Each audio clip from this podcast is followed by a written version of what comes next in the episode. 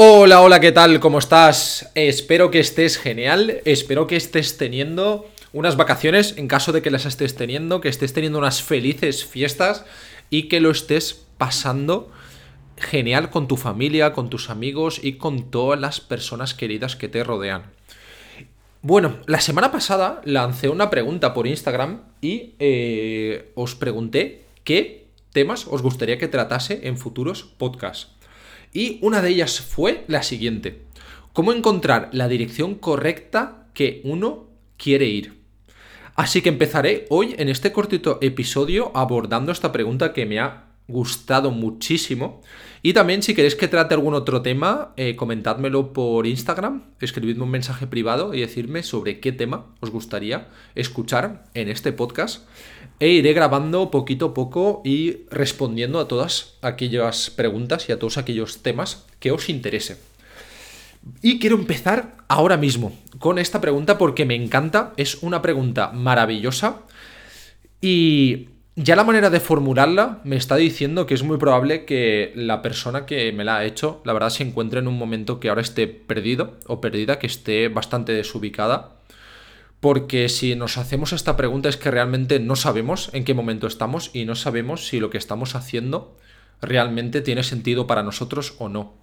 Y aquí el primer y más importante elemento para empezar a arrojar claridad, arrojar luz sobre en qué dirección estoy yendo es el autoconocimiento. Es imprescindible hacer ese viaje interior y hacer ese esfuerzo fundamental para conocernos. Había una frase, si no recuerdo mal, que creo que era de Nietzsche, que decía, conocerte es uno de los esfuerzos fundamentales de tu, vida. Y convertirte en la persona que quieres es la aspiración última.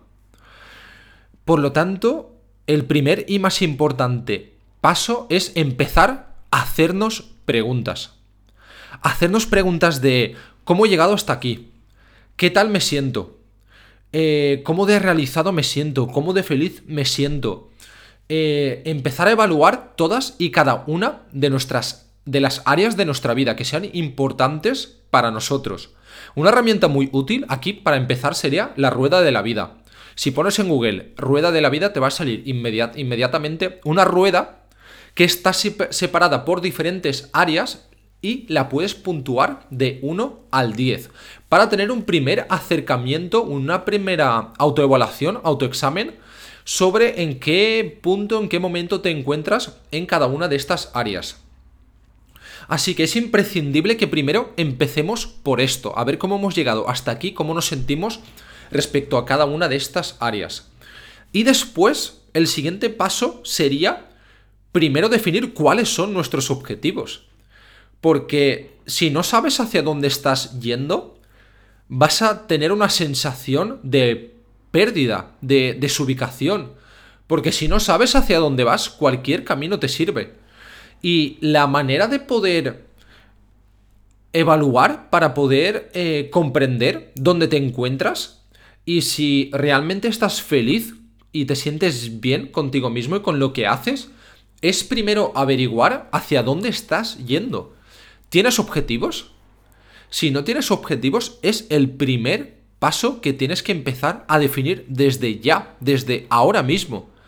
Y creo que infravaloramos la importancia que tienen los objetivos. Al final los seres humanos somos seres móviles. Es como subirte a un coche y no poner las coordenadas del GPS. Y simplemente arrancar el coche y empezar a conducir, sin un destino final. Si no tienes un destino, vas a estar simplemente navegando eh, por las calles sin ningún rumbo, sin ningún mapa, sin ninguna ruta que hayas trazado. Y esto de verdad que, que crea ansiedad, crea estrés, porque no sabemos dónde nos encontramos respecto a la vida. Y esta vida de verdad que es más autocreación que cualquier otro objetivo que te hayan dicho que tienes que cumplir desde pequeño o que se te haya autoimpuesto desde la sociedad, desde el entorno, desde la familia, necesitamos hacer ese trabajo deliberado de introspección, reflexión de qué es importante para nosotros, cuáles son nuestros objetivos, cuáles son nuestros valores. Otro paso imprescindible es arrojar claridad sobre qué es importante para mí. Eh, ¿Cuáles son mis 5, 10 valores más importantes? Y alinear estos valores con nuestros objetivos. Por ejemplo, digamos, eh, quiero empezar a hacer más deporte, quiero empezar a meditar más y a implementar hábitos eh, más positivos, que mejoren mi salud o mi bienestar general. ¿Por qué quieres eso? Yo te haría la siguiente pregunta, ¿por qué quieres conseguir todo esto? Y quizás tú me respondas, porque para mí es importante la salud. Para mí es importante sentirme bien, sentirme vivo, sentirme con energía, con vitalidad. Eh, todo esto es una lista de valores que son importantes para nosotros o quizás lo podemos comprimir en el valor de la salud.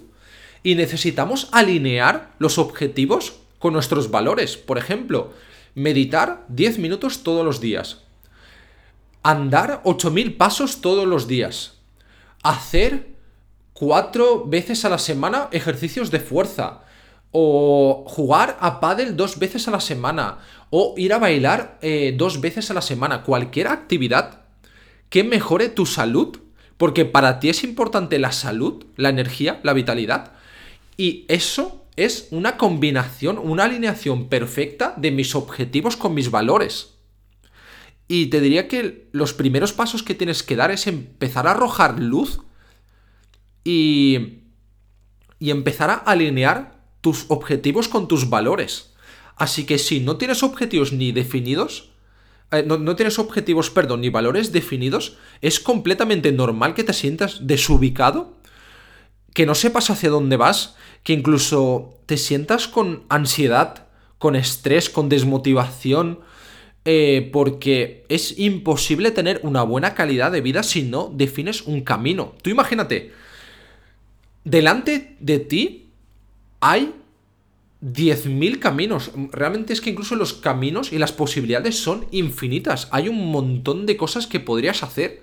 Sin embargo, te paralizas, te inmovilizas, porque cuando tienes tantas opciones, no sabes qué camino escoger. Necesitamos definir varios objetivos que sean importantes para nosotros, enfilar esa meta, tomar muchísima acción, empezar a accionar y con el transcurso de las cosas observar, simplemente detenernos y observar. ¿Estos objetivos son importantes para mí? Eh, ¿Estoy... ¿Realmente me siento bien con lo que estoy haciendo? Eh, ¿estos objetivos y valores realmente me proporcionan esa sensación de, de sentido, de significado, de autorrealización? ¿Me hacen más feliz? Y si la respuesta es que no, tienes que volver a modificar y reajustar esos objetivos.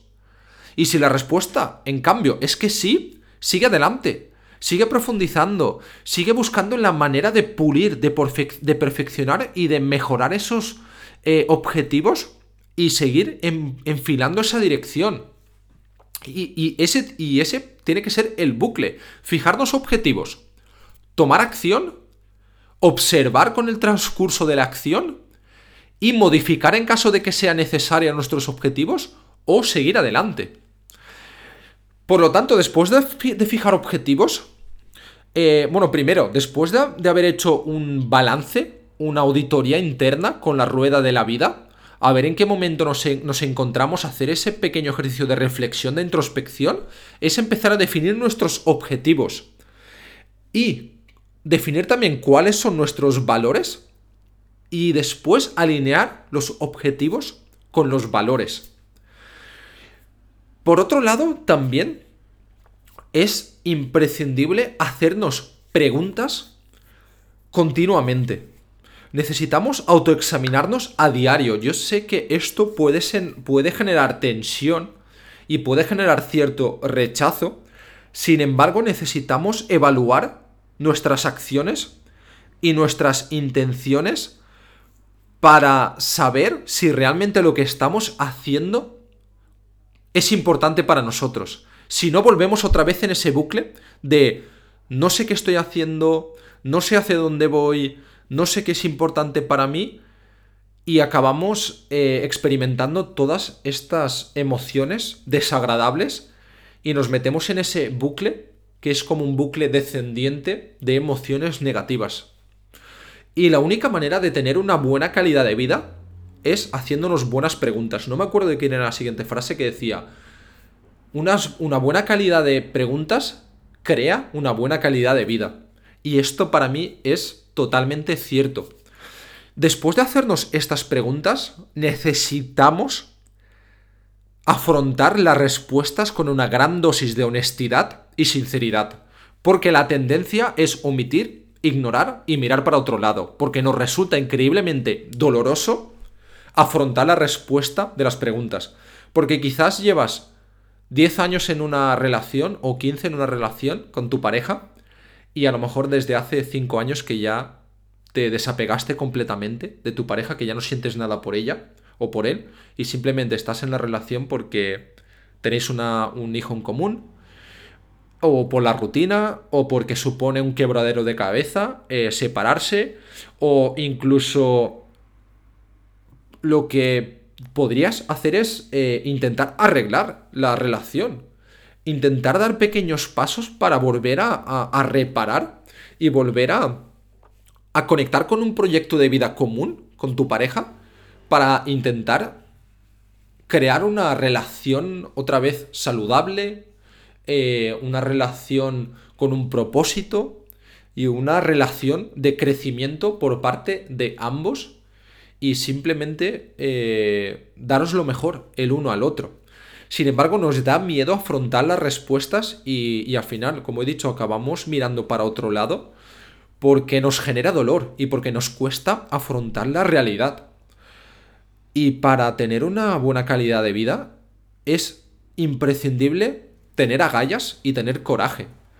Aquí siempre me viene a la mente la siguiente autora que se llama Brené Brown, que habla muchísimo sobre la vulnerabilidad, sobre el, sobre el coraje, la valentía, y tiene un documental maravilloso en Netflix que tenemos muchísimo a verlo, que se llama Sé valiente, y nos comparte a través de su trabajo de investigación de dos décadas que es imprescindible ser valiente sin mostrar vulnerabilidad.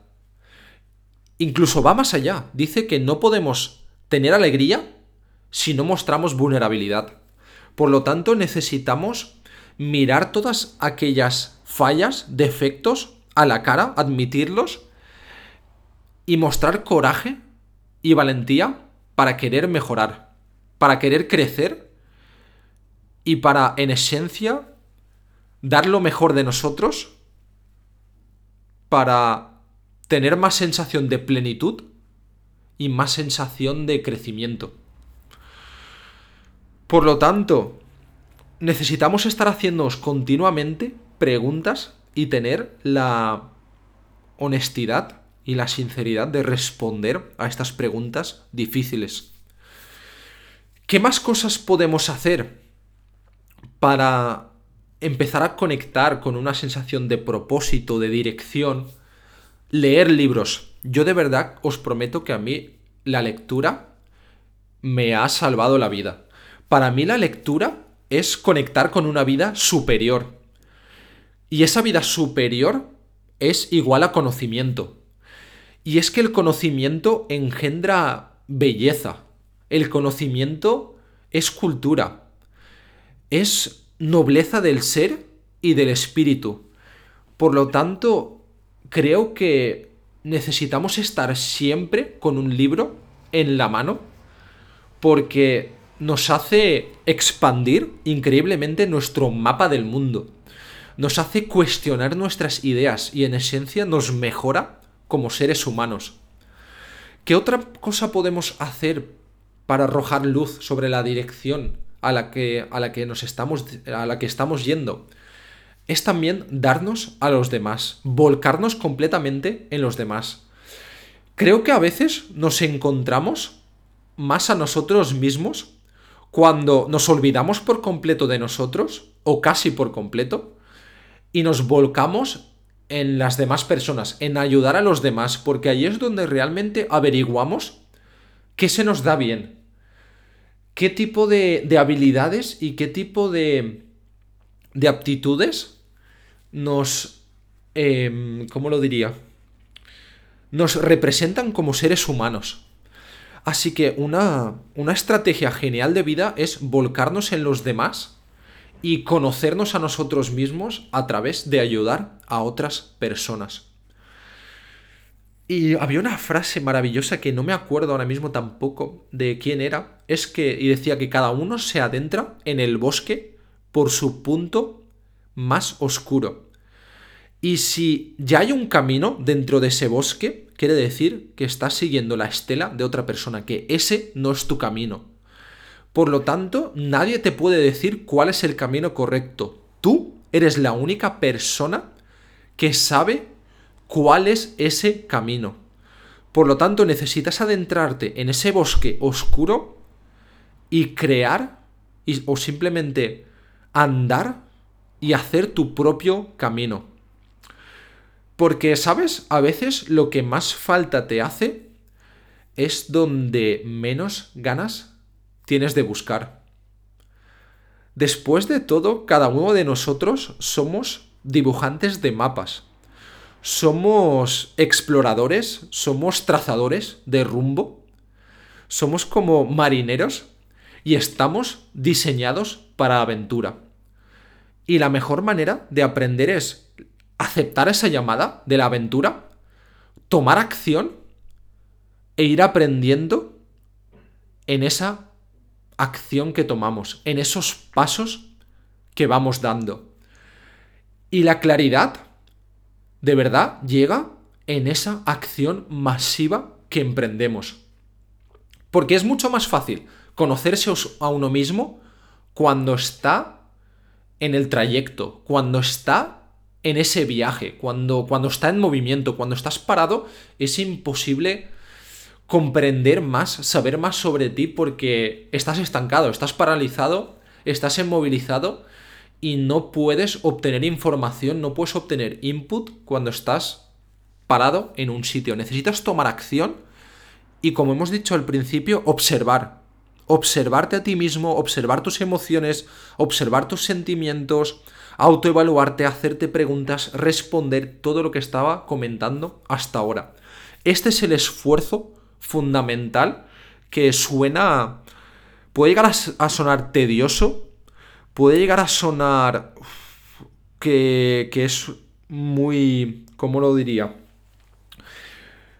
Que, que, puede llegar a generar muchísima tensión interna, pero es, pero es la única vía de verdad para al final vivir de acuerdo a, nuestro, a nuestros objetivos y a nuestros valores. Y este es el precio que tenemos que pagar. Porque el precio de la inacción es mucho más grande. Y si esto no te sirve para movilizarte, quiero hacerte la, siguiente pregunta. ¿Te has parado a calcular cuál es el coste de la inacción? ¿De quedarte donde estás? ¿Te debería de generar más dolor calcular ese futuro coste de la inacción que el coste de moverte. Por lo tanto, te animo a que empieces a tomar acción, a que pongas en práctica todo lo que he compartido contigo hoy, porque así es como vas a empezar a autocrear tu vida. Yo creo que los seres humanos estamos hechos de, de barro y que esta vida es mucho más de autocreación, de dibujar tu propio mapa, de explorar, de trazar un rumbo, enfilar esa dirección y ver hacia dónde te lleva, ver con qué tipo de emociones y sentimientos te hace conectar y si te gusta, seguir profundizando y si no, simplemente cambiar de rumbo. Muchas veces, muchas veces observo que nos da miedo fijar objetivos porque Inherentemente, fijar un objetivo equivale a establecer un ideal. Y al final, cada ideal es un juez. Y ese ideal es el que nos juzga, es el que nos valora, nos generamos ciertas expectativas y nos genera dolor que ese juez esté continuamente como juzgándonos, diciendo es que no estás haciendo lo que deberías de hacer, no te estás acercando a tu objetivo. Y hay veces que preferimos mirar al otro lado pensando que no tiene ningún coste, sin embargo tiene un coste tremendo, grandioso, y nos da miedo y preferimos no fijar objetivos porque ese juez interno está continuamente juzgándonos una y otra vez y otra vez. Por lo tanto, espero que, que empieces desde hoy mismo a fijarte objetivos, a arrojar claridad sobre cuáles son tus valores, hacerte preguntas y tomar acción masiva, masiva, y ir viendo con qué cosas conectas y con qué cosas no conectas. Si te ha gustado este, este pequeño episodio que he grabado, si te ha servido, de verdad me encantaría que me escribieses, ya sea a través de la página web, ya sea a través de las redes sociales, y que compartas conmigo qué aprendizajes te has llevado, qué cosas han resonado contigo, en qué momento te encuentras, qué obstáculos y dificultades te estás encontrando en tu camino, en tu propia aventura.